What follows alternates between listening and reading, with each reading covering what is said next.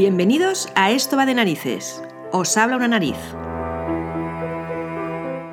Hoy vais a flipar, así que comenzamos.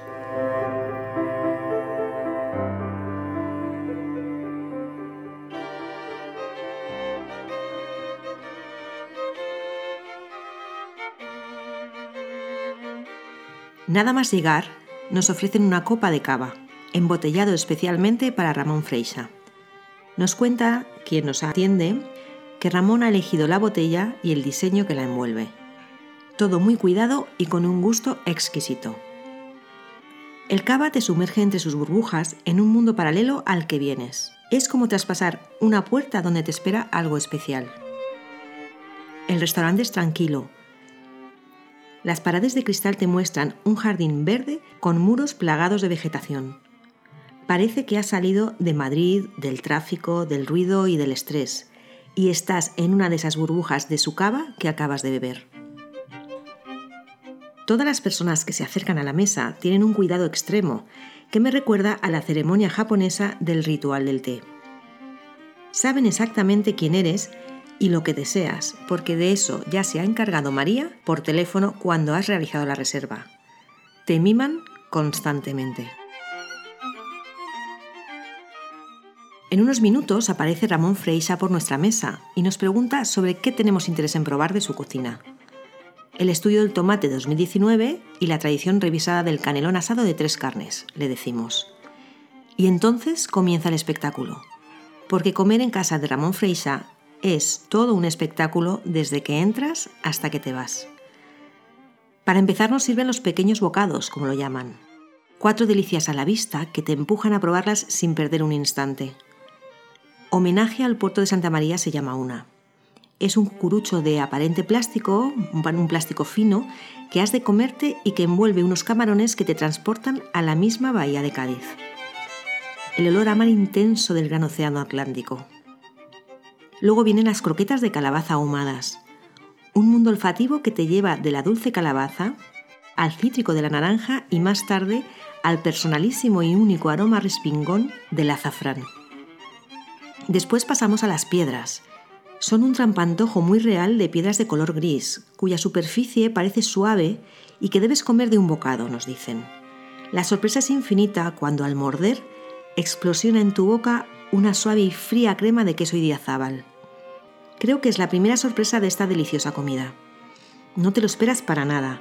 Un bocado suave al hincarle el diente y luego una explosión de frescor muy frío, muy frío con ese queso tan intenso que te lleva al norte de España, acompañado de un matiz a pistachos. Por ahora hemos viajado desde Cádiz a la recreación moderna de unas croquetas que te llevan a la infancia, pero con las que luego creces de repente con ese azafrán final, pasando por el centro de la tierra, representado por esas piedras de queso y diazábal del País Vasco y Navarra, que son un espectáculo visual, olfativo y gustativo. La creatividad es exultante en cada plato. Pasamos a una alga crujiente y fresca con mejillones en escabeche que te vuelve a llevar a los olores del mar chocando contra las rocas. En pleno rompeolas se acerca Gil Rovira, el encargado de la bodega, sumiller de Ramón Freixa Madrid. Un hombre encantador que nos asesora y nos deja la carta de vinos para que elijamos. Después de hojear la carta entera, nos decidimos. La verdad es que es difícil hacerlo. Hay vinos de todas las partes de España y de algunos lugares de Europa. Una selección tan abrumadora que te hace temblar. Conocemos algunos de ellos, pero nos llama la atención uno con el nombre de L'Inconscient de 2018. Mientras nos lo traen, llega sin duda uno de los platos más creativos visualmente. Se llama Venus Pisco Peras. Viene emplatado de una forma muy original, en una especie de cuenco sobre el que hay una cama de musgo que desprende un humo frío de invierno en un bosque. En medio de este bosque, una flor vertical, parecida a las plantas carnívoras y de color tostado, encierra algo exótico. Te dicen que debes introducir en la flor un cilindro estrecho de cristal y absorber lo que hay dentro. Y lo que hay dentro es un suave néctar de pisco y te sientes como si fueras una abeja libando, Está frío y huele a bosque y a trópico. Es una mezcla muy muy original.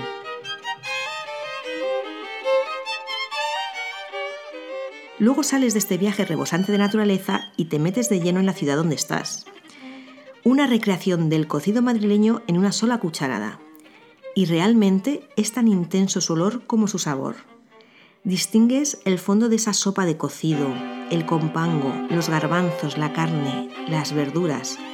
Y empieza a sonar en tu cabeza un chotis increíble. No puedes evitar cerrar los ojos y disfrutar.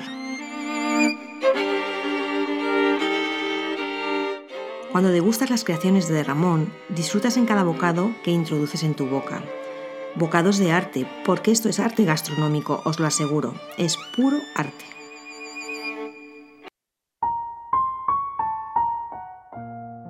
Y de repente te encuentras con un título sugerente.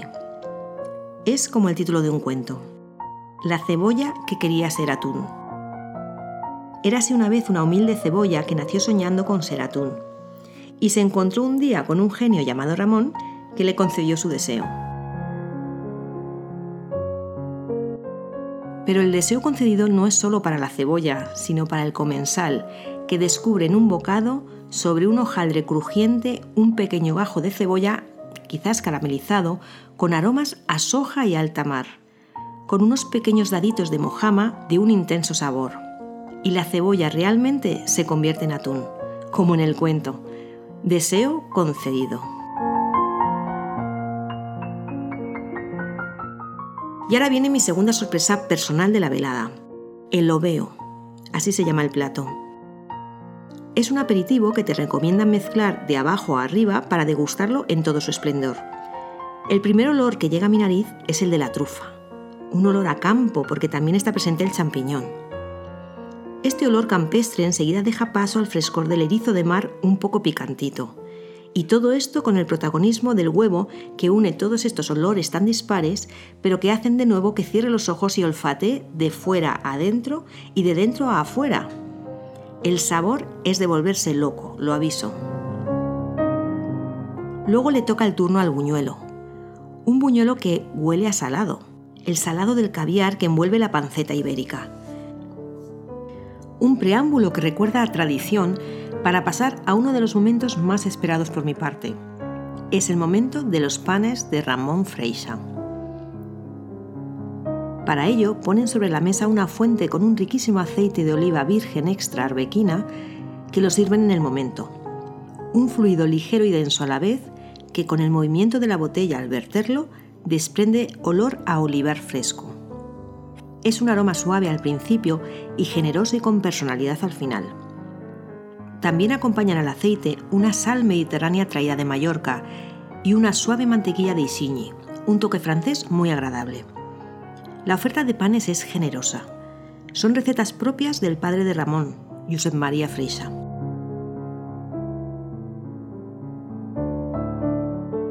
Pan clásico que con un chorro de aceite es suficiente para hacerte feliz pan de aceituna cuyo olor te transporta a los olivares de Jaén. Además tiene una textura fina y crujiente. A este simplemente le bastan unos granitos de sal. Pan de curry con el que te sumerges en los olores y sabores de la misma India tiene una textura blandita como de bollo y con un poco de mantequilla es un pecado exquisito. Y el pan de frutos secos y pasas, que solo con el vino, que por cierto se llama l'inconscient, caes verdaderamente en la inconsciencia. No se ha hablado aún del vino, aunque lleva acompañándonos un rato. Es un vino de la comarca del Priorato. Hemos elegido un vino catalán en honor a Ramón. Es un crianza delicado. Está elaborado con uvas cariñena, garnacha, cabernet sauvignon, merlot y syrah. Tiene un aroma elegante que va desde las frutas del bosque que parecen recién recogidas a una fragancia terciopelada a rosas. Es un vino limpio, sencillo de beber, algo seco al principio, pero que enseguida despierta un sabor dulzón a fresas. Es de la bodega Le Cuisine Marc Anadria y ha sido todo un placer descubrirlo.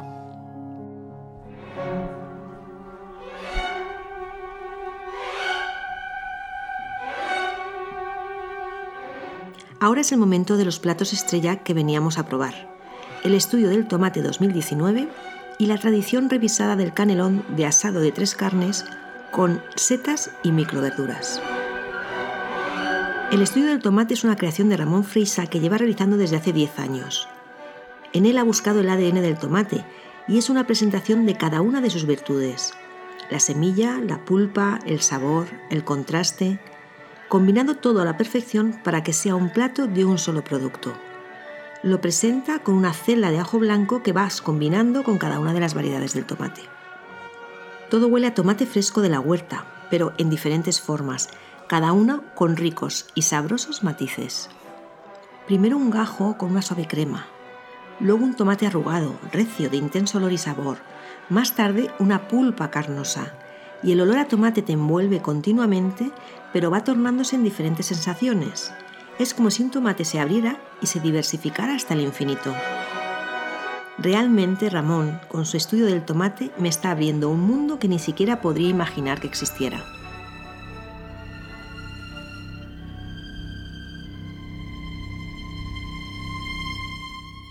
Pero quiero seguir contándoos las siguientes dos delicias. De repente llega a mi nariz un aroma tan agradable que me hace sonreír. Es algo infantil y cariñoso. Es del mismo dulzor al de un beso deseado.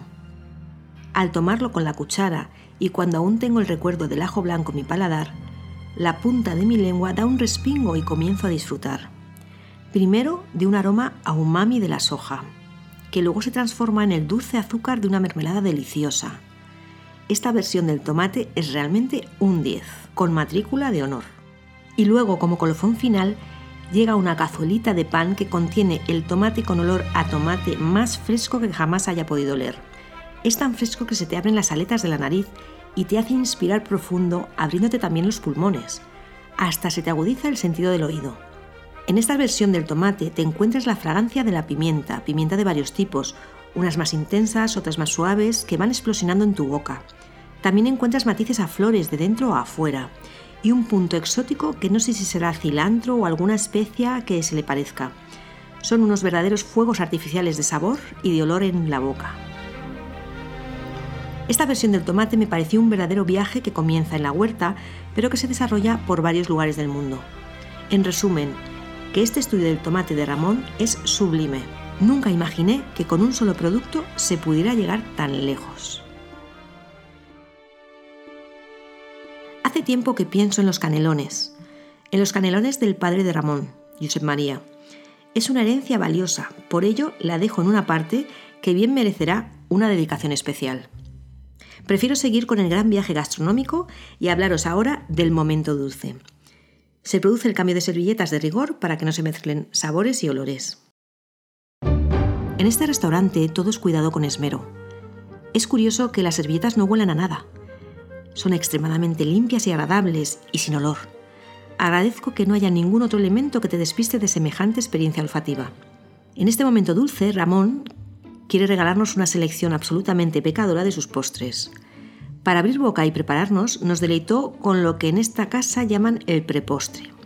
Una explosión de frescor que te cambia el ritmo absolutamente. Es como recibir una ducha y arreglarse para asistir a otro espectáculo distinto.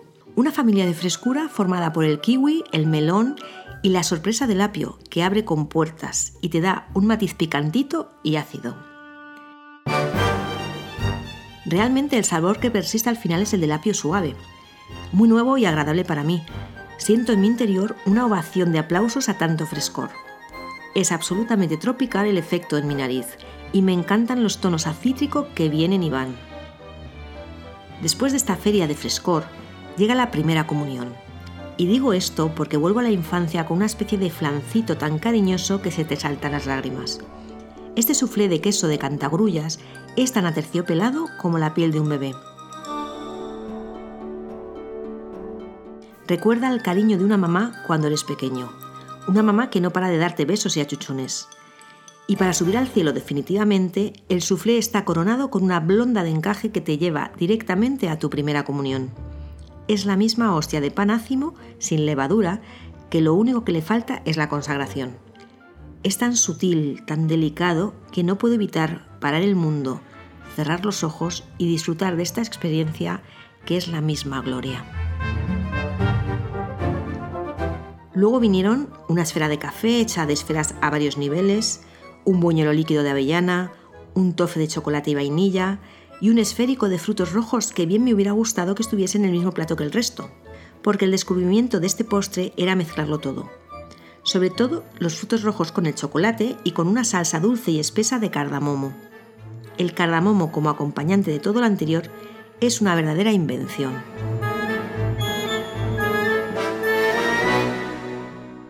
Este postre fue un auténtico festival de sabores y de olores que percibes de dentro a fuera y de fuera a dentro. Y como colofón final, una variada selección de chocolates de frutos secos para jugar los últimos minutos antes de irte. Para mí, que alguien te dé de comer con cariño es un acto de amor, ya sea en una casa de comidas o en este maravilloso restaurante de Ramón. Así que no tengo palabras suficientes para agradecerlo. Solo deciros que después de este regalo gastronómico, caminé 4 kilómetros pensando y recordando todas las sensaciones vividas, y creo que nunca en mi vida olvidaré esta primera vez en casa de Ramón Freixa. Gracias, Ramón.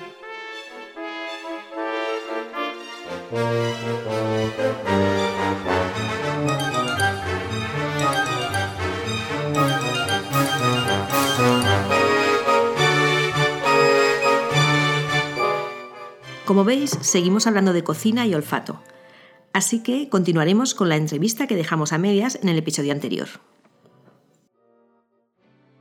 Bueno, Ramón, ¿cuál es el ingrediente que más te fascina por su olor? ¿Siempre es el mismo o cambia? No, va cambiando, va cambiando la cocina, va cambiando. Mira, hay un olor que a mí me... que es el olor de invierno, que es el olor a, a trufa, a la tuber melanosporum. O sea, ese olor intenso, un poco a humedad, o sea, es olor es como de que, te, que te, arropa, ¿no? Entonces yo soy un fan de la, de la tuber melanosporum y para mí sería invierno. De verano, tomate.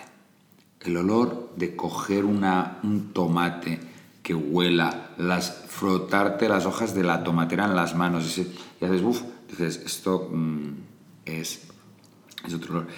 Y un olor perenne que puede ser todo el año y que, que, es, que es dulce es la pastelería, el olor a vainilla.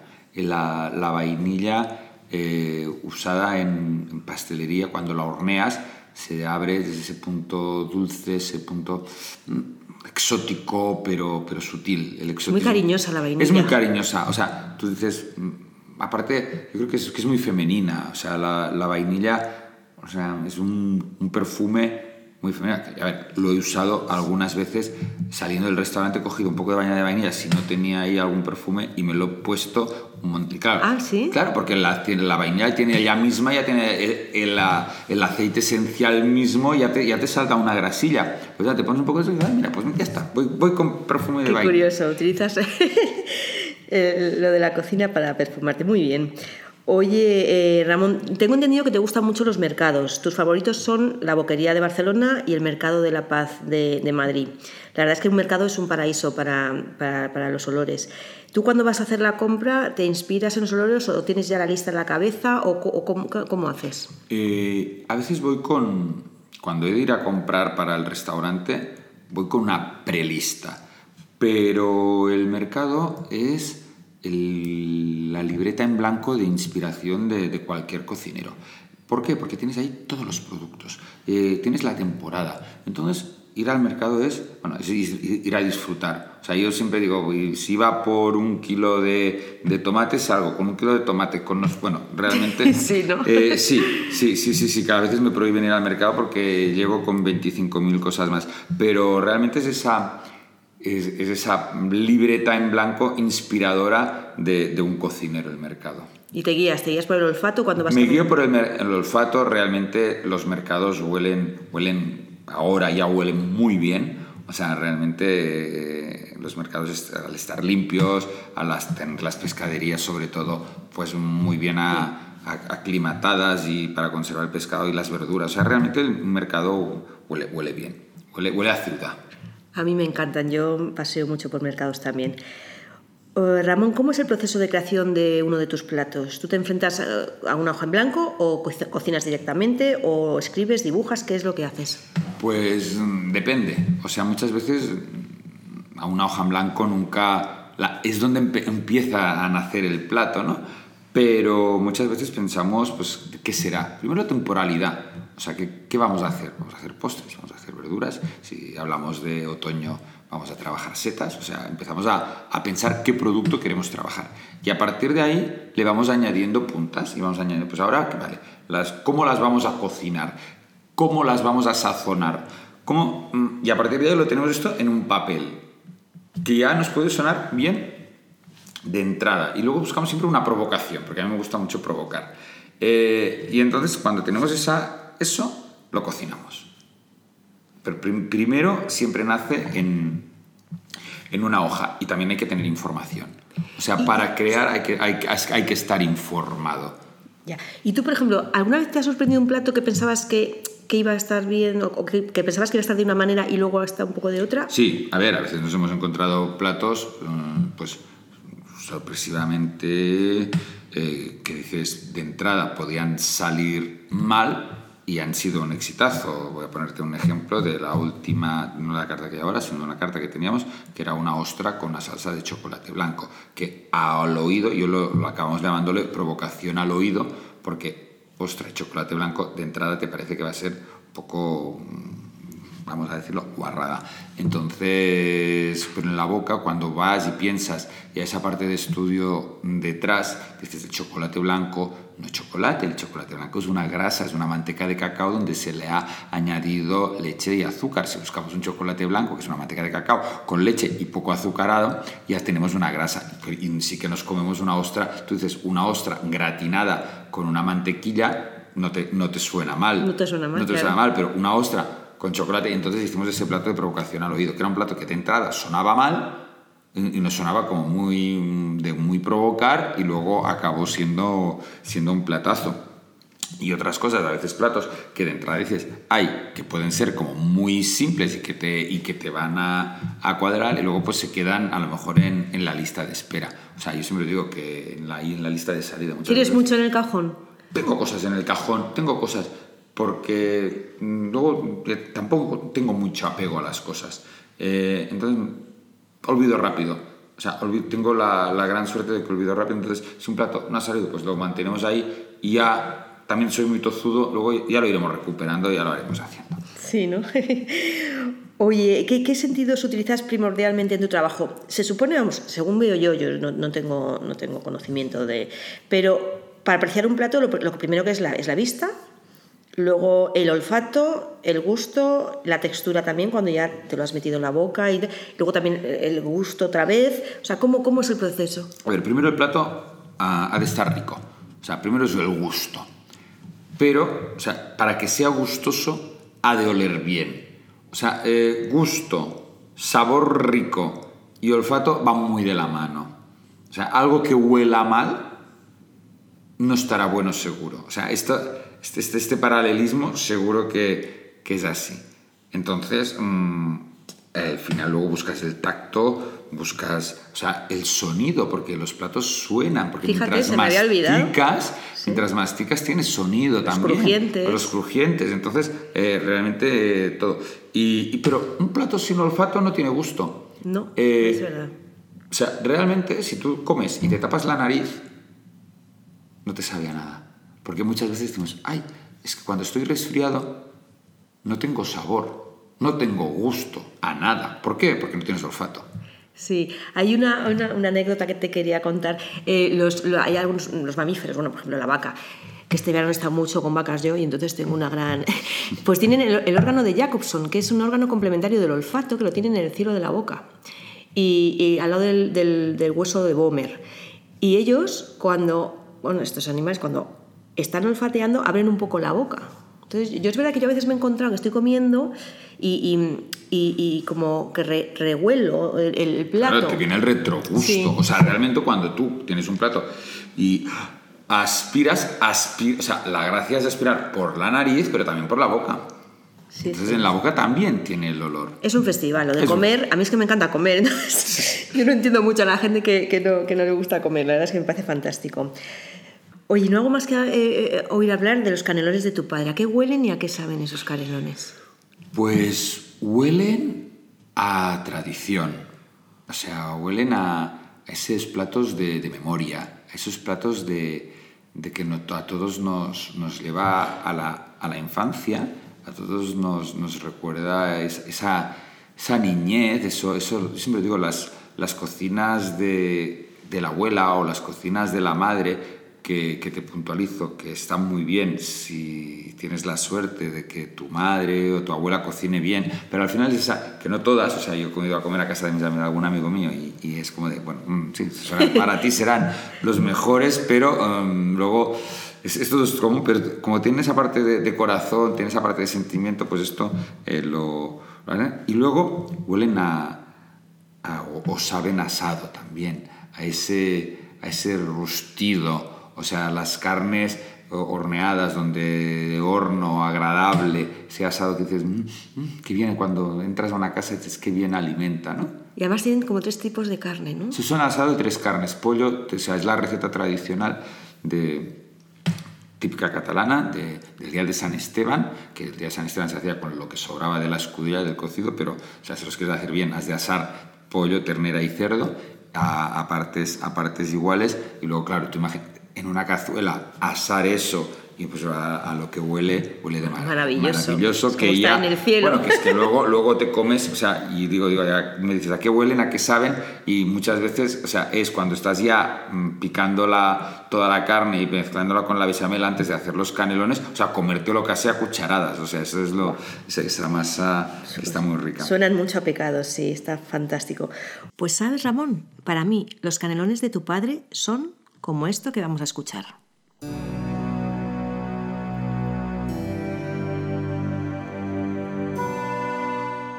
Érase una vez una mujer que decidió pedir a los Reyes Magos un regalo bastante extraño. También decidió pedirles que el regalo llegara con antelación, casi un mes antes de la fecha. Sabía que esto se salía de lo normal. Aún no había llegado el día de la lotería, ni la Nochebuena, ni la Navidad, ni fin de año, ni por supuesto el Día de Reyes. Y tampoco había llegado el día de San Esteban, es decir, el 26 de diciembre, que es cuando algunas personas tienen por costumbre disfrutar de este regalo.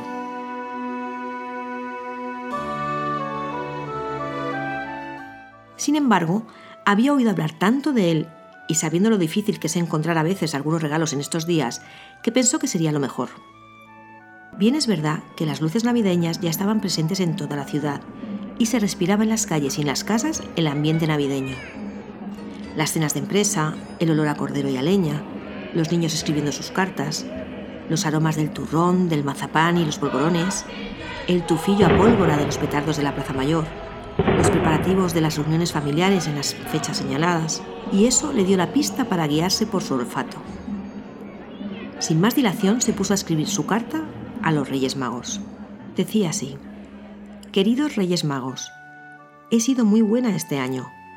Me he portado bien, he trabajado duro, sigo sin decir nunca que no y cuando me piden la mano les doy el brazo directamente para abreviar. Aunque sí que es una cosa un poco extraña y quizás esté pidiendo a vuestras majestades algo imposible, me gustaría que me trajerais, así enrolladito, un poco de carne de vaca, un poco de carne de cerdo y otro poco de carne de pollo. Inmediatamente le llegó por mail un mensaje de los Reyes Magos. Es como si le hubieran leído el pensamiento. El mail decía así. Querida persona bastante rara, entendemos que a cada uno os guste pedir lo que deseáis, y aunque nosotros los Reyes Magos solemos traer en las alforjas de los camellos regalos de muy diversa índole, esto que nos pides es un poco rarito. Como sabéis, Gaspar es el encargado del oro, Melchor es el que se ocupa del incienso, y Baltasar es el que tiene encomendado llevar la mirra realmente debes de ser consciente de que sustituir el oro por la carne de vaca, el incienso por la carne de cerdo y la mirra por carne de pollo no es muy ortodoxo. Estamos de acuerdo en que tanto unos como otros productos tienen olor y conocemos tu tendencia a experimentar con el sentido del olfato, pero sin duda son aromas bien diferentes y no estamos seguros de poder o querer realizar un cambio en esta nuestra real tradición que llevamos a cabo desde hace miles de años. La rarita se dispone a toda prisa a seguir con su carta para explicar a sus reales majestades la razón de tan extraña petición. Decía así, Queridos Reyes Magos, sé lo extraordinario de mi petición. Me encantaría pedir algo más tradicional y cómodo para sus excelencias. Por ejemplo, que me tocara la lotería, para no pegar un palo al agua en toda mi vida. Pero bien es conocido mi desinterés por la riqueza, así es que el oro, el oro no va conmigo. En cuanto al incienso y la mirra, cuyas maravillosas fragancias son de todos conocidas, no me sirven para experimentar lo que deseo, porque aunque tienen un aroma extraordinario, en este caso concreto no podría ingerirlas sin que me diese un soponcio estomacal. Y esto es del todo inapropiado. Este regalo que os pido, mis excelentísimas majestades, necesito introducirlo por mi boca hasta el estómago para experimentar la olfacción de dentro hacia afuera. Entiendo mm, que para sus excelencias sea difícil, pero no tenéis más que hablar con San Esteban, que él os lo explicará todo. En ese momento, la rarita recibe otro correo electrónico, que decía así. Querida rarita, soy el rey Gaspar. ¿San Esteban? ¿Cómo que San Esteban? He de comunicarte que mi compañero el rey Melchor ha sufrido un desmayo por la confusión que le has causado. Requerimos inmediata explicación en este sentido. Vamos por la mitad del desierto. Hace un viento del demonio y Melchor, que ya tiene una edad, va resbalándose por el camello a causa del desmayo y tememos que se rompa la crisma. La rarita, afectada por las palabras de Gaspar, casi no da pie con bola, aturullándose entre las teclas para escribir a toda prisa su explicación y que Melchor, pobre, no caiga del camello. Escribe así. Queridos Reyes Magos, siento enormemente lo del desmayo de Melchor. Nada más lejos de mi intención que le diera un parraque en mitad del desierto y con tanto viento. Hay una explicación, os lo aseguro. Como vuestras majestades sabrán, por San Esteban es costumbre disfrutar de unos buenos canelones asados de tres carnes. Por eso lo de mi petición. Dios mío, no pretendía que Melchor terminase peor que San Esteban, primer mártir del cristianismo que murió lapidado por blasfemia. Más que nada quería recordar mi infancia escribiendo a vuestras excelencias, como hacen los niños, para rememorar ese sabor a las tres carnes asadas, con aromas a trufa y níscalos, y esa bechamel con toques a nuez moscada, que me transportaría a la añorada niñez. ¿Qué cosa puede gustar más a unos niños que unos canelones? Soy de la generación del canelón, no lo puedo remediar. De nuevo, la rarita recibe otro correo electrónico. Bueno, otro no, parece que son varios. Uno, dos, tres. Y dicen así. Querida rarita, soy Baltasar. Melchor está mejor, parece que vuelve en sí. El segundo correo era de Gaspar y decía así. Querida rarita, acabáramos.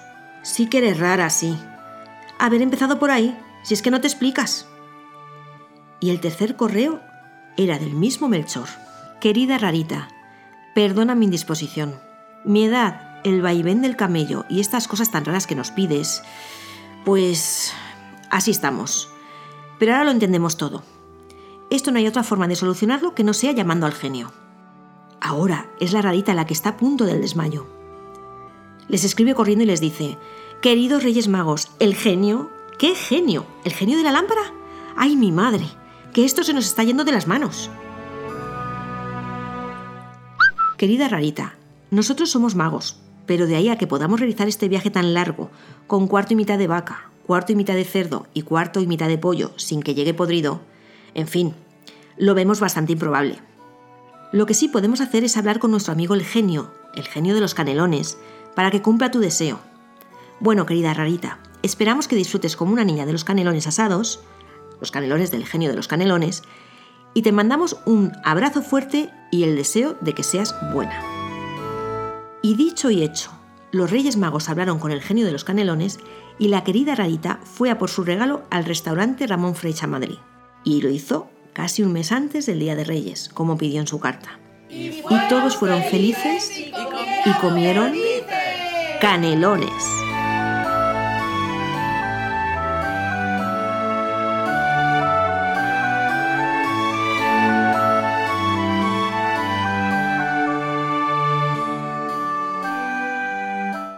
Bueno, eh, mm, Ramón, eh, hablando de los sentidos, a la hora de cocinar el sentido que menos se utiliza, aunque has dicho que también existe, ¿no? es, es, el, es el, oído. Me gustaría hacer un inciso en, esta conversación sobre cocina y olores porque sé que has colaborado con la asociación Clave. Es una, asociación internacional que trabaja para ayudar a las personas sordas a mejorar su calidad de vida. Bueno, mi madre es sorda de nacimiento, entonces yo tengo mucha relación con gente sorda. Yo me, he criado en un entorno de sordos, muchísimo, vamos, que lo tengo. Y tengo un sobrino que va a esta asociación a aprender porque tiene implantes cocleares Eh, ¿En qué consistió esta, colaboración? ¿Y qué te aportó a ti y tú qué aportaste a ello? Vale, a ver, la colaboración fue empezar a, comer sin ruido, o sea, a la sonoridad del, del restaurante. Realmente eh, se hicieron las pruebas y miramos restaurantes donde la acústica era malísima. Entonces, para... es que es horrible, es horrible eso. Eh, entonces, o sea, yo lo hacía de una manera innata pero que luego pues mm, al final mm, bajas el sonido de muchas maneras, o sea, las telas, las maderas, eh, materiales absorbentes, eh, muchas veces si la mesa no va con mantel, ponerle un fieltro debajo de la, de la mesa para que también absorbas los, perdón, los ruidos. O sea, trabajamos ese punto del comer sin ruido, de, que, de hacer los espacios de, de restauración más amables. También, también te digo que ir a un bar eh, que no haya ruido es aburrido. Sí. Entonces eh, has de pensar también qué, qué, tipo, qué tipo de restauración, ¿no? Pero la verdad que fue, fue una experiencia enriquecedora, yo creo que para las dos partes, o sea, porque nosotros aportamos pues un poco las neces lo que, lo que nosotros creemos que se han de hacer en el, en el, en el restaurante, ¿no? Ah, muy bien. Oye, eh, si te parece, Ramón, ahora vamos a hablar de, tu relación con los perfumes. ¿Te gustan mucho los perfumes? Lo has dicho. ¿Y tú con qué te perfumas? ¿Qué olores te gustan en ti? Uf, vale, esta es la pregunta. Eh, me encantan los perfumes, soy, soy un friki de, los perfumes. Tengo, esta mañana, como sabía que, que, me harías esta pregunta, he contado los frascos. ¿Cuántos? A ver. 57. 57 perfumes así en tu cuarto de baño para ponerte tú, elegir cada día. Claro. Eh, abiertos. Son los que... ¿Los has usado todos? Todos. Todos están, todos tienen el momento. ¿Y, variada gama o...? no, no, varía, mm, varía bastante. Hay desde cosas muy amaderadas a cosas muy florales y muy dulces, y, y, pero todos son, son maravillosos y todos... depende del día. O sea, mm, dices, ay, qué, ¿con qué me perfumo hoy? ¿no? Entonces es como, ¿cómo me levanto? ¿Qué estado de ánimo? Me voy a una fiesta. O sea, sí que tengo algunos que para ir a, al... que son más, más sutiles y más frescos para ir al restaurante, pero luego para salir a cenar a un restaurante, para ir a una fiesta, para ir a un cumpleaños. O sea, realmente son los perfumes eh, ponen el acento a la ocasión. Sí, la verdad es que da mucho, mucho conocimiento. Pero tú, por ejemplo, si vas a cocinar, el perfume no tienes que ir muy perfumado, ¿no? No, ¿O qué? perfumado, pero a mí. O sea, de cerquita sí. De cerquita sí, o sea, a mí me gusta. O sea, una, una cosa es ir ahí que, que, ya llega el Ramón eh, con, con, con, ahí con el aura de, del perfume. No, no. Pero sí que me gusta perfumarme, sí. Oye, Ramón, he leído que la Casa Dior y tú hicisteis algo juntos. Eh, ¿Cómo se produce este maridaje entre perfumes de la Casa Dior y tus platos? Pues bueno, me pidieron, o sea, esto fue uno de los, de los retos grandes. O sea, Desde luego, ¿eh? De, de cuando la, la, Casa Dior me dice, oye, ¿quieres hacer un menú entero? Porque sí que se habían, se habían hecho guiños, otros cocineros y yo también con, con hacer postres de perfume. ¿no? O sea, el perfume y el postre iban, iban muy, muy atados, muy de la mano. Pero el mundo salado eh, era un reto porque dices, ¿cómo transmitimos el, la esencia del perfume en un plato salado? Y, y realmente lo, lo, logramos. O sea, porque muchas veces el perfume es la sensación, es lo que hay detrás. Aparte del olor, es la historia, lo que la persona. Eh, entonces, el, sentimiento del perfume, porque los perfumes tienen sentimiento, entonces tienen corazón. Entonces, mmm, dicen mucho y buscamos lo que, lo que era eh, esa, esa, la, donde nacía ¿no? el perfume o lo que quería ser ese perfume. Y realmente cuando íbamos con los paillettes, con, con el olor del perfume, mientras el, cliente se lo, se, lo iba, se lo iba comiendo y, veía muchas veces esa relación. O sea, aparte estaba rico, pero eh, había esta relación de, del olor y el sabor. Sí, emocional. Pues sabes que eh, entrevisté hace unos, unos, episodios a Rodrigo Flores Rus y, efectivamente decía que él ponía el alma... es es compañero tuyo de, de, sillón en la Academia del Perfume, y él dice que él pone el alma y el corazón en, todo, en todos los perfumes que hace. Es un hombre, la verdad es que fantástico, simpaticísimo y muy divertido, pero es que le pone mucho, mucha emoción. Ah, y es verdad que, que, luego huele sus perfumes y, y te das cuenta. Mm, oye, Ramón, tú en 2018 fuiste nombrado académico de mérito de la Academia del Perfume y bueno, para que nuestros oyentes no lo sepan, cuando a alguien le nombran académico, le conceden un sillón y, con el nombre de un aroma que quiera el, académico. Tú elegiste el oud.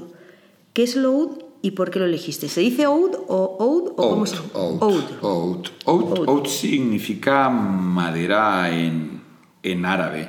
Eh, no es solo un, trozo de árbol, es, el, o sea, si en cocina tenemos la trufa como el oro negro, el oud es el oro negro de los, de los perfumistas, o sea, y es de, esos, de las esencias de las más caras, o sea, es que está casi igual de cara que el rizoma del iris o la rosa damascena.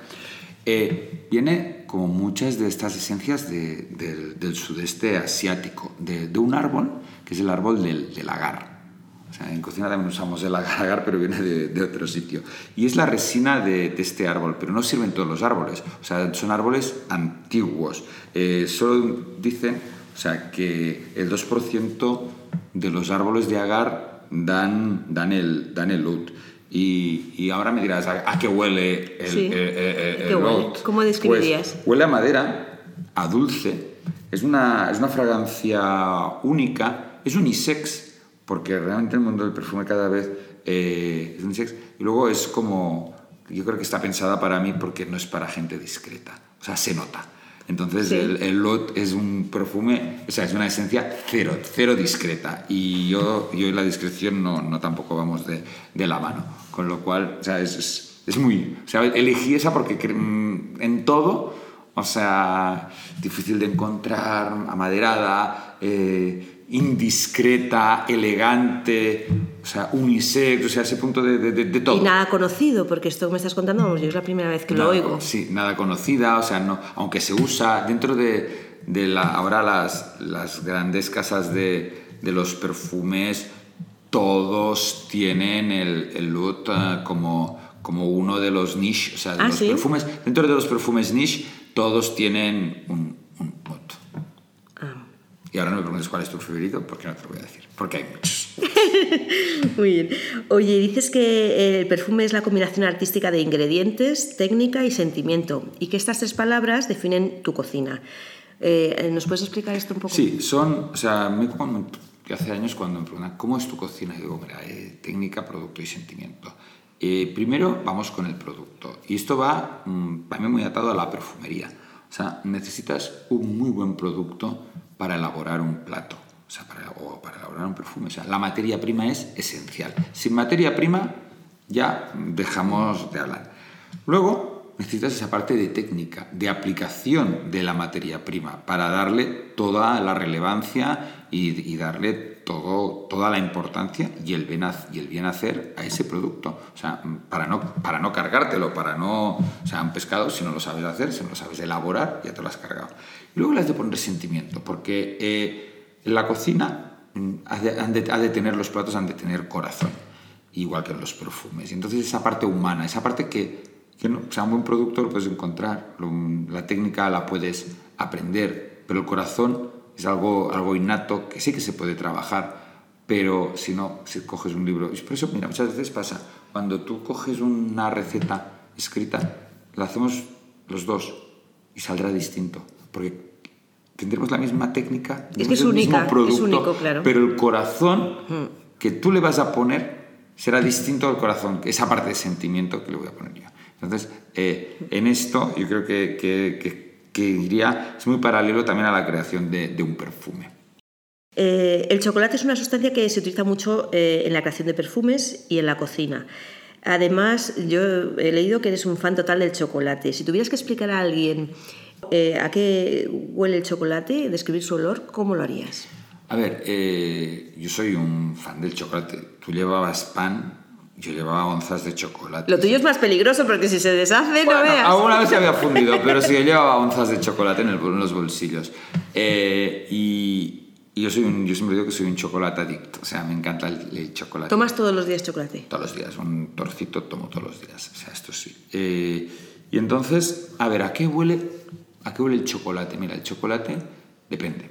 El chocolate, una cosa en crudo, o sea, si no está caliente, eh, huele poco, porque es una materia, es una grasa de lava de cacao, pues que, está sólida, ¿no? Eh, cuando lo fundes, ya huele. Entonces, te huele a torrefactos, te huele a vainillados, te huele a caramelo, eh, te huele, depende de lo que le pongas también. O sea, si, si, hablamos de la pureza, te huele esto, a, a torrefactos y algo de caramelo y a, y a tostados.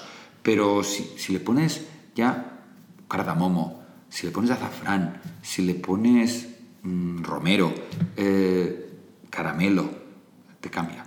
O sea, el, el chocolate es, es, versátil, es ese punto de, de complejidad. Eh, muchas veces cuando catamos los, los chocolates, o sea, los notamos cada uno es, esos pequeños matices de, sobre todo más de sabor que de olor, pero que te hacen luego, si lo fundes, ese chocolate, una vez fundido sí que, que suelta todo el olor. O sea, el chocolate en sólido tiene menos olor que cuando está fundido y a temperatura. Oh, qué riqueza, ¿cómo, cómo hablas, eh? Es que tienes, vamos, es que yo me imagino todo cuando me quedo embobada. O sea que muy bien, el chocolate. Claro, es que tienes mucho conocimiento y mucha sensación, ¿no? O sea, todo, todo, son sensaciones. Tú... Eh, lo mío es sensaciones y es una parte de, de también de, de, educación desde muy pequeñito. O sea, yo, cuando antes me preguntabas, o sea, ¿qué tienes de tus padres? Yo digo, ¿qué les he de agradecer a mis padres? Que desde, desde muy pequeño, cuando era muy pequeño, o sea, me llevaron a un tres estrellas en, con siete añitos y yo me zampé mi primer bogavante ahumado, o sea, o sea imagínate, consigo, tengo 48, o y, pues con 40 y, pues, bueno, pues no sé, con siete añitos, eh, me empezaron a educar el paladar, o sea, eh, yo siempre íbamos a comer a los mejores restaurantes de, de, de toda esa época, más Francia, Bélgica, Inglaterra. ¿Y a ti te cocina España. alguien? Porque claro, es que es, es, tú eres un crítico súper duro, entonces no, a lo mejor... Esto tenemos, esto tenemos el, el, gran problema de quién, quién, que luego no, la, nadie me quiere cocinar porque les da miedo. Claro. Y no, yo soy muy facilón, luego yo como todo, o sea, no, no, que va, que va. Yo no, no, no, o sea... Soy, soy muy... O sea, no, no puedo... ¿Tú no. cocinas en tu casa, todo, o sea, cuando estás en casa de, de Un domingo. Un domingo ¿Sí? cocino poco. A veces sí me pongo a cocinar, pero, o sea, si recibo a gente en casa, no cocino. O sea, si recibo a gente en casa, lo que les hago es un buen jamón, un buen queso, unas latas, un buen pan con tomate y burbuja. O sea, esto es como, como sí, para poder estar con... con Porque tú todos los días comes en el, en el, restaurante. Claro, yo todos los días como y ceno en el restaurante, sí, sí, sí. Pero bueno, comemos la, lo que es la comida de familia, que es lo que comeríamos, o sea, no lo que Esa parte no, no son los platos que... No son los platos, claro, no son los platos de, de que se comen, lo que comen los clientes, pero comemos muy rico y muy variado. O sea, por ejemplo, Comes muy bien. Come, no, no, no, claro, no, no, comemos muy bien y comemos muy bien todos. Y te voy a explicar por qué. Porque si para, y si el, para la comunidad de, la, de, familia, que es como en el argot se llama, o sea, la familia, el personal, eh, tú no te guisas bien para ti mismo, ¿cómo lo vas a hacer para otro? Entonces, comemos casero, pero comemos, comemos bien. Por ejemplo, va a haber un salmón así Hoy es jueves, ¿no? Sí. sí. Pues hoy va a haber un salmón pochadito con unas verduritas y de primero verdura, o sea, salteada. O sea. Oye, y esa comida de familia, a mí es que, es que siempre, bueno, conozco gente que es, trabaja en restaurantes y tal, esa comida se hace antes del, del antes, servicio de comida. Claro, sí, a pero, las doce y media. Claro, yo es que, por ejemplo, cocino, que me gusta mucho cocinar, pero por supuesto no sé si sé cocinar muy bien. Eh, yo, si cocino con hambre, cocino mucho mejor. No, ¿No? No, no, no, no, no. Si cocinas con hambre, te acabas comiendo. No, no, yo no pruebo nada, ¿eh? Vale. Yo nada más que lo pruebo para saber cómo sabe. No sé, pero yo, no puedo, yo, no yo no puedo cocinar con hambre. ¿Ah, no? No. Aparte que si no, nosotros piensa que si no comiésemos a las doce y media o cenásemos a las siete y media, eh, a la una y media cuando se abre el telón, eh, terminamos a las cinco. Comer a las cinco es muy tarde. Es o sea, muy tarde. No, no puedes decir, claro, no, pues, pudiésemos comer a las 3, ideal, pero en, en la, a las 3 estábamos ahí en rock and roll y acción. O sea que vosotros tenéis horario europeo, o sea, coméis a las 12, cenéis a las 7. Sí. Qué bien, eso es, es muy pero sano. está muy bien. Es, es muy sano, muy es muy sano. sano, sí. Yo lo he probado este verano, que he vivido, he estado en Irlanda, en Irlanda y, y, eso de levantarte a las 7. O no, levantarte a las 7 no es sano. bueno, si te has acostado... Depende a la hora que te acuestes. Bueno, pero te vas a dar un paseo por la playa, no, sé, por el campo, la verdad es que era un... No, pero si te acuestas a la, a la una y media, dos, levantarse a las siete no es sano. Ya, bueno, yo es lo que hago, pero sí, no es muy sano, la verdad.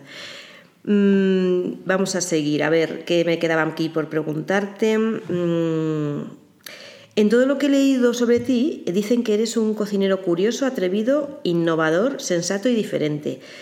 ¿Tú cómo te ves? ¿Realmente cómo es Ramón Freixa? Ramón Freixa, a ver, mm, te voy a decir y luego acabaré.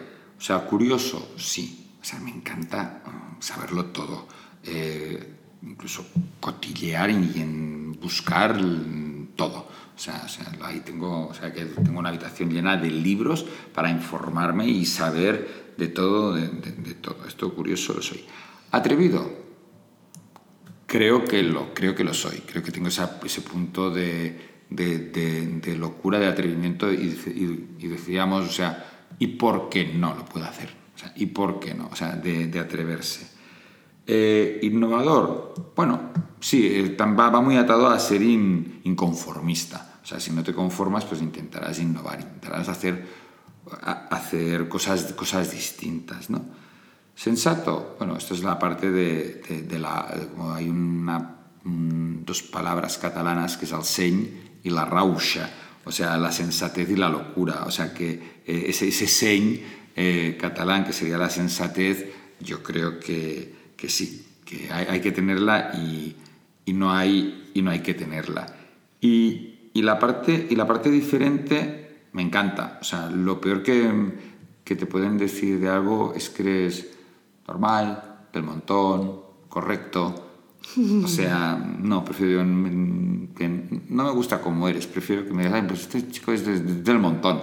No, me gusta ser, me gusta ser, aparte me gusta ser diferente. O sea, porque creo que todo el mundo tenemos que ser diferentes, porque esto es la, en la diversidad, en la variación está, está al gusto, siempre siendo muy respetuosos. O sea, todas estas cosas, o sea, pues sí, sí, puede ser atrevido, puede ser innovador, puede ser la sensatez, no, pero ser distinto. luego mm, faltaba una cosa que, que como veo, que, que, en el fondo sigo siendo vergonzoso.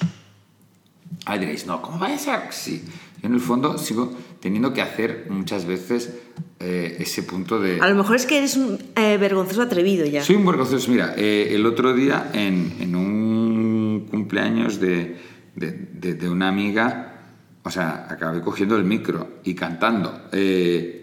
¿Cantas bien? No, canto fatal, pero bueno, tenía que, hacer, tenía que hacer los coros, con lo cual, como estaba haciendo los coros con otro cocinero amigo que canta bien, yo así un poco de eso, pero, pero a mí no me da, tú dices, no, que Ramón estimo, que va, o sea, mmm, pero en algunas cosas sigo, sigo teniendo, teniendo una, una timidez. Bueno, es que lo que te dijo tu madre tiene muchas razones, que solamente hay que avergonzarse de las cosas malas, ¿eh? Claro. Porque es verdad que que la vergüenza te resta muchas veces de, de, de, hacer cosas que merecen la pena, ¿no? Sí, o de pedir, o sea, hmm. ¿por qué no puedo preguntar o pedir? O sea, yo cuando no sé una cosa la, la, la pregunto y no tengo ninguna vergüenza, o sea, en pedirlo, porque digo, pues ¿por qué?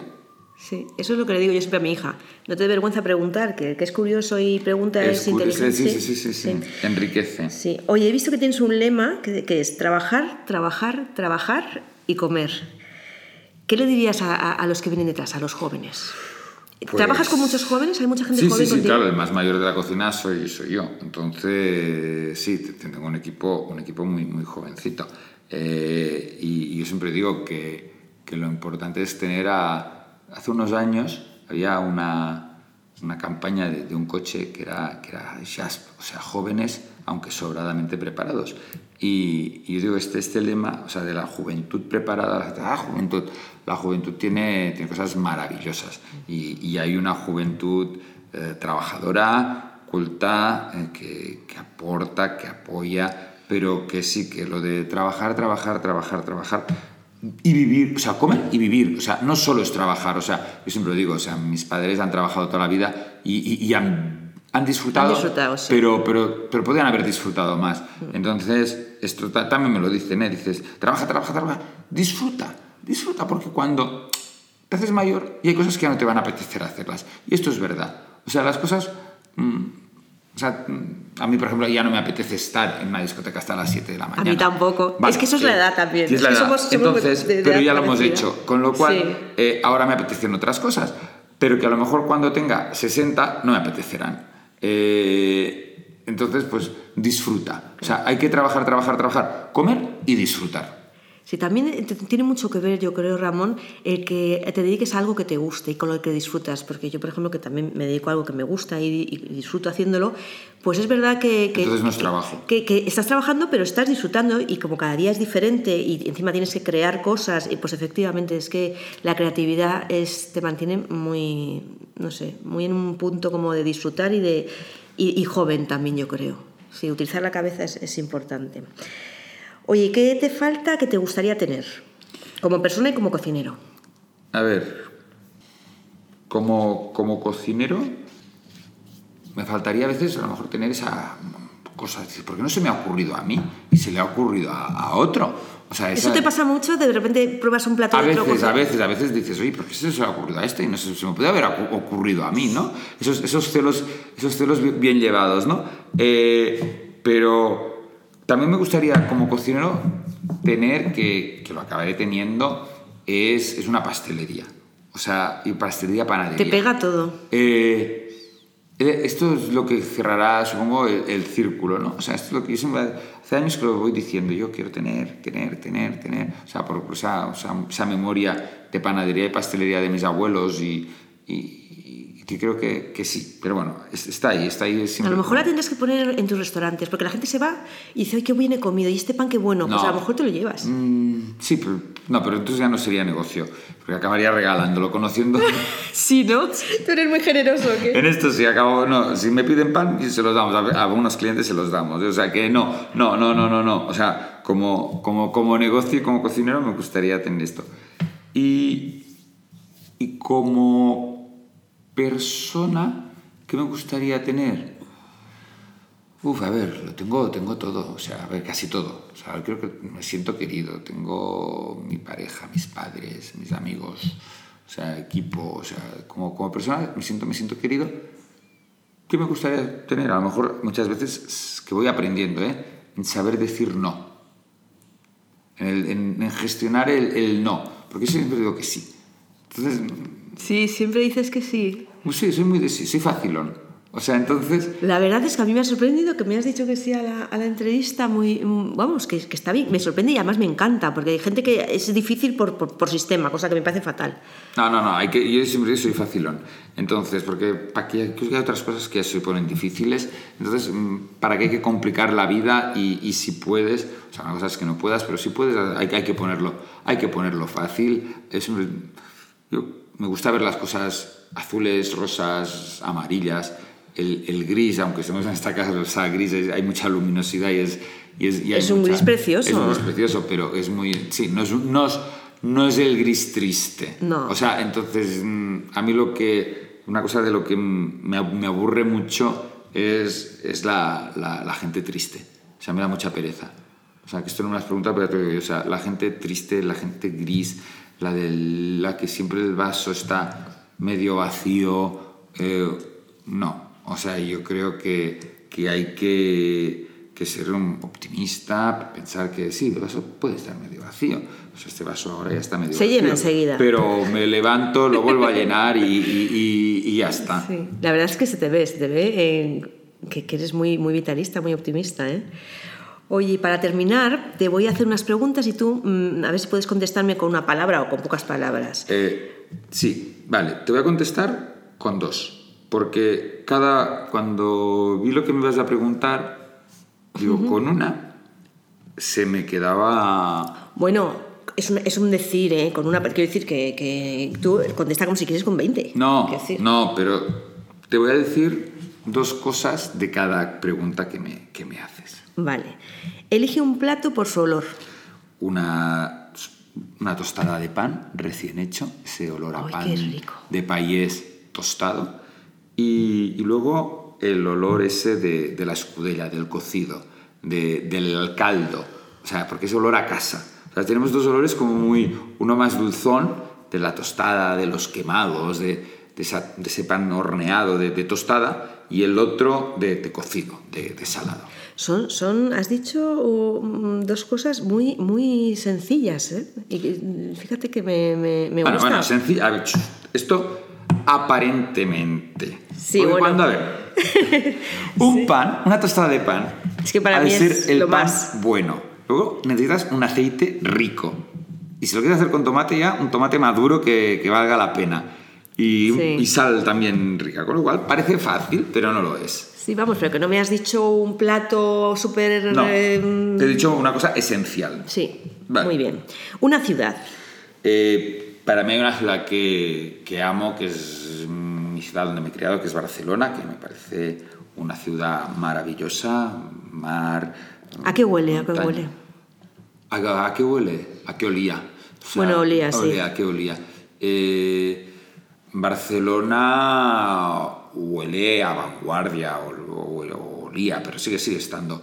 Eh, huele a mi familia, huele a mis amigos, huele, a mar, huele a, a orden, porque todo lo del Eixample, o huele a, a historia con el modernismo, o sea, huele a muchas cosas. mm, realmente Barcelona para mí es esa ciudad que la tengo en el corazón, aunque me siento muy madrileño, o sea, y hace ya 10 años que vivo en Madrid y, y me siento muy, muy, muy madrileño. Pero vas mucho a Barcelona. Voy, voy, sí, cada vez menos, pero realmente, o sea, yo digo, mm, Madrid me ha acogido eh, con los brazos abiertos, me siento queridísimo en Madrid, me gusta mucho Madrid, o sea, realmente que, que me gusta, estoy muy cómodo, muy cómodo viviendo, viviendo en Madrid y, y Barcelona es de esas ciudades que me fascinan. Y, y luego hay otra ciudad que también me, me encanta, que es como de, de ahí, me dices, mañana vamos, pues sí, mañana vamos, que es París. O sea, es un poco tópico, pero, pero yo una vez has visto todos lo, la parte monumental, pero a mí me encanta ir a, Pa- a París y pasearte, eh, tomarte un café en un bar, irte a buscar una pastelería, yo que soy súper goloso con esos croissants de almendras que, que, que- que, bueno, que me fascinan. Entonces, eh, Es que vas por la calle, por París y ya es todo... ya es un museo. Sí. Sí, sí. Sí, y sí. los olores y, los- todo. Y es que yo, fíjate, yo, París siempre cuando voy me da la misma sensación, es que la gente sabe vivir muy bien allí. Bueno, O sea, el el, el francés sabe vivir muy bien, se le saca mucho la vida, no sé. Claro, nosotros los españoles también, ¿eh? Sí, sí, sí, por supuesto. No, no, Yo siempre digo, como, como ciudad internacional, a mí me gusta París, te podría decir Nueva York, Londres, que también me encantan, pero si la de siempre es, es París. Muy bonita. Una flor. Pues te voy a decir también dos. Eh, la flor del tomillo. ¿Por qué? Porque es muy delicada, porque dura muy poco. Porque cuando el tomillo florece es nada, tiene una florada solo. Y, es ese olor y esa flor que, que me transporta. O sea, yo iba a buscar, mm, no sé, yo que, bueno, me crié en Barcelona, pero soy de Castellfollit de Riubregós, iba con, con mi abuelo a pasear a, a las viñas que teníamos y íbamos a recoger tomillo a, sea, silvestre, porque luego lo secábamos y nos lo llevábamos al restaurante de, de Barcelona, de mis padres, y luego también hacíamos alguna coca con pan de tomillo, hacíamos pan de tomillo con tomillo Qué rico. Pero era esa época de que dices, "¿Qué- qué- ¿cuándo florece el tomillo? ¡Pam! Y ya está, o sea, que es que te dura un- una chis, o sea que... Y luego otra flor que, que a mí me gusta mucho, que es el tulipán, porque, porque pienso que, que esas flores que también duran poco, que, que abren, que tienen color, que no sé, me encanta siempre, cuando es época de tulipanes, tengo tulipanes en casa. Sí, además tienen tallos como gordos, así. Los tallos gordos van creciendo, que bueno, esto, esto es lo más incómodo, porque tienes el ramo súper bien montadito y luego se te espolufra uno para un lado y otro para el Sí, otro. ¿Siempre tienes flores en casa? Siempre, Ah, a mí también me gusta. siempre, siempre, siempre, siempre, siempre, siempre. Muy bien. ¿Y una persona? Pues, mis, pues ahí va a ser, o sea, mi- mis padres, mi madre y mi padre, o sea, esto mi madre brutal, o sea, es de- con las personas que más quiero, y luego otra persona, mi pareja, que, Claro. que está, o sea, que está ahí siempre. Y los recuerdas por sus olores siempre, ¿no? Sí, lo que desde que soy académico del, del perfume, o sea, mis padres ya huelen a todos los, los perfumes que, les- que mi padre cada vez que viene, que bajan a Madrid, es como de, ¿te robo? Digo, no, te compro y te doy, pero no me robes, que a mí me gustan y, y sí, o sea, mi padre es, es también la parte de- de- del mundo perfume le, le, le- fascina, y mi madre también, o sea, que, que antes sí que eran como de perfumes. O sea, que viene de familia, ¿eh? Vosotros sois todos muy olfativos. Sí, podría ser, no sé, al final al dedicarnos al mundo de la Claro. restauración, de que, que el, el olfato es, es necesario, ¿no? Tener, tener olfato. Entonces, pero bueno, pero sí. Muy bien. Bueno, Ramón, ¿cómo te has encontrado en la, en la entrevista? ¿Te- ¿Has estado bien? ¿Te has, ¿te has Ah, quedado con ahora- algo para decir? No, no, no, creo que no. O sea, ahora, ahora si tú me ves, ahora pues, ¿cómo sería esa parte de, de cómico? Me da, "Uf, he estado fatal. O sea, un va, horror. seguro. Que No, va. que va, Ya te que digo va. yo que no. que no, que ya te digo yo que no, que me lo he pasado, que me lo he pasado genial. Creo que lo, que- creo que lo hemos dicho, que lo hemos dicho casi, casi todo, o sea, o todo, no me acuerdo nada más. Hemos, hemos hablado a nivel personal, hemos hablado a nivel profesional, el mundo de, de los hobbies. Ah, bueno, sí. Lo de, mira, hay una cosa que no, que no me has preguntado que, que- que sobre la parte talentosa, que muchas veces cuando hablamos del mundo de, de la gastronomía es hablar del, del talento. Y, y cuando hablamos de los jóvenes, ¿qué les, qué les mm, recomendarías? O sea, en, en saber tirar para atrás y decir, de esto a lo mejor mm, cuando, no, no sé, o sea, y, y yo te pongo el ejemplo, yo quería, yo quería ser cantante, o sea, de, de joven, Sí, lo he leído. y, y- y canto fatal, y, em, y yo quería un piano en casa y me apunté a piano y mi madre, "Nos vamos a comprar al niño un piano porque vamos a tener un trasto y para, o sea, que, que tenía la lucidez de, de no comprar, de no, no me compraron un piano. Pero bueno, iba a clase y tal y en un momento te das cuenta de que, que primero no tienes ritmo, no tienes voz, no sabes, o sea, aunque ya me gustaba mucho la cocina, pero de saber decir, oye, mira, por más que te empecines a que quieres ser algo, pues te has de dar cuenta de que para esto no vales. Y, y- pero tendrás otras habilidades, ¿no? Entonces, mm, pues yo siempre digo, lo que hay que buscar es de cada uno sacar lo, lo mejor, lo mejor que, que sepa. Luego, como, como hobby, o sea, puedes Claro. hacerlo, o sea, Porque tú no tienes una, un- tú tienes una voz bonita, ¿eh, Ramón? Ya verás tú cuando, cuando te escuches. Bueno, siempre escuchas a uno, eh, la gente le resulta extraño, pero, pero tú tienes una voz muy bonita, ¿eh? Otra cosa es que vale cantar, pues Cantar, a lo mejor no. ritmo, has de tener- Pero igual te pones, oye, que no, que no, que no, no quiero. O sea, ya no quiero, ya no quiero. ya en no un quiero. cumpleaños. En un cumpleaños sí haciendo coros, pero, o sea, no, no, no, no, no, eso no. Y luego, por ejemplo, hobbies, o sea, dices, ¿a qué te dedicas aparte de, de, de las cosas que no me has preguntado? eh? O sea, como, ¿a qué te dedicas aparte de la, de la cocina? ¿Qué haces? Me gusta el cine, me gusta el teatro, me gusta la ópera eh, y pinto. Ah, sí. Sí. Qué sorpresa, Ramón. Claro, pinto. pinto No lo he leído en ninguna de tus entrevistas. Sí, pues pinto, no dibujo, porque dibujar no sé, o sea, pero pintar intento coger un lienzo en blanco, entonces los mm, cuadros que hago, o sea, no tengo ninguno en casa, esto es de los míos. Como que los regalas. ¿o Lo qué? regalo a todo el mundo, sí. Ah, sí. Hago, y entonces es como cuando alguien se compra una casa o tal, les digo, oye, esta pared yo te hago cuadro, ¿cómo quieres? Entonces, y, y ya está. Y, Y le haces un cuadro ad hoc para, para el hoc, sitio. claro. Pues eso está muy bien. Sí, sí, voy a comprar el, el bastidor a la medida que le toque y sí. ¿Y qué es? ¿Y qué- ¿Es figurativo Es, o es...? es- es completamente abstracto o color. eh, Muy- muy colorista. de- Muy colorista, pero muy monocolor. O sea, y donde, donde, lo, que, donde lo que trabajo mucho es la textura. O sea, me gusta mucho trabajar con, con pastas y, y gelatinas y entonces lo que siempre, donde hay el trabajo más de, de fondo es en el momento de, de texturizar de los volúmenes de- del cuadro. Qué curioso, me has dejado planchada, ¿eh? Oye, pues muy bien. Y luego ¿Qué- otra cosa que no tengo ningún talento es haciendo fotos. ¿Pero te gusta? No. No. No, porque no- como no me salen, o sea, ya he tirado la... Ya he tirado, Has decidido que no. He decidido que no, o sea, pero que es que no he tenido nunca nada, o sea, en viajes cuando era, cuando viajaba so joven, que, que aún no había los móviles, Sí. o sea, con esas cámaras que tenías, o sea, una vez que te, te revelabas en papel, digo, ¿qué fotografía, Ramón? ¿Qué, pero qué, qué había? Porque era, no, no salía nada. Y luego, pues viendo el contexto de donde podía ser, era un campanario que había, lo había cortado. ¿De verdad que no se reconocía?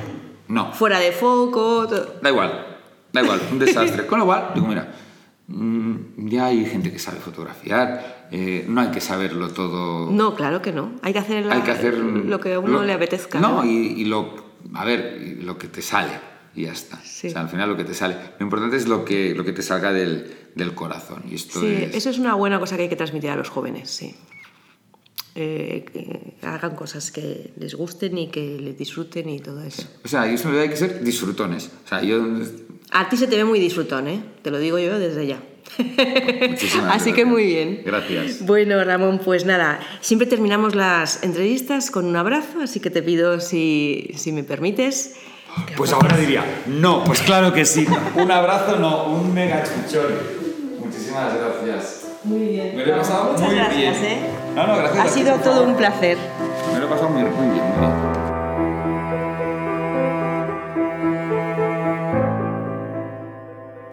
Bueno, oyentes, esto ha sido todo por hoy. Me ha encantado olfatear un día más con vosotros y pasar este rato con Ramón Freixa. Ha sido muy enriquecedor para mí y espero que para vosotros. Ramón es un pozo de sabiduría culinaria, de creatividad, de disfrute y de ilusión. Este episodio es mi homenaje a él y a todo su equipo. Para ellos, todo mi agradecimiento. Comer estos platos ha sido una experiencia olfativa, gustativa, visual, nostálgica y moderna a la vez, viajera y un sinfín de cosas más. En fin, una experiencia nueva para mí y creo que una experiencia única. Agradecer un día más la música de nuestra sintonía a David Ilovich y a Zarco toda su ayuda en la parte técnica.